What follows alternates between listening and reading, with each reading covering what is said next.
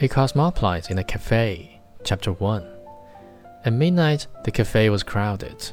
By some chance, the little table at which I sat had escaped the eye of incomers, and two vacant chairs at it extended their arms with venal hospitality to the influx of patrons. And there a cosmopolite sat in one of them, and I was glad, for I held the theory that since Adam no true citizen of the world had existed. We hear of them, and we see foreign labels on much luggage, but we find travelers instead of cosmopolites. I invoke your consideration of the scene, the marble topped tables, the range of leather upholstered wall seats, the gay company, the ladies dressed in demi state toilets speaking in an exquisite visible chorus of taste, economy, opulence, or art. The seedless and largest loving garcons, the music wisely catering to all this raised upon the composers, the melange of talk and laughter, and, if you will, the Wurzburger in the tall glass cones that bends your lips as a ripe cherry sways on its branch to the beak of a robbery jay. I was told by a sculptor from Mauch Chunk that the scene was truly Parisian.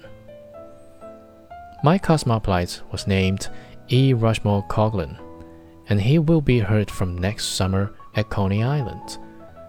He is to establish a new attraction there.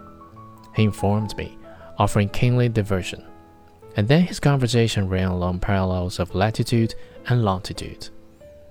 He took the great round world in his hand, so to speak, familiarly, contemptuously, and it seemed no larger than the seed of a maraschino cherry in a table d'hôte grape fruit.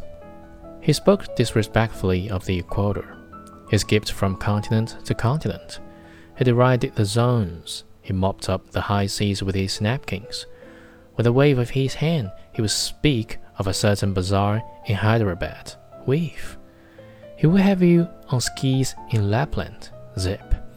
Now the breakers with the catechist at Kealaikahiki, presto. He dragged you through an Arkansas post oak swamp, let you drive for a moment on the alkali plains of East Idaho Range, then whirled you into the society of Viennese archdukes.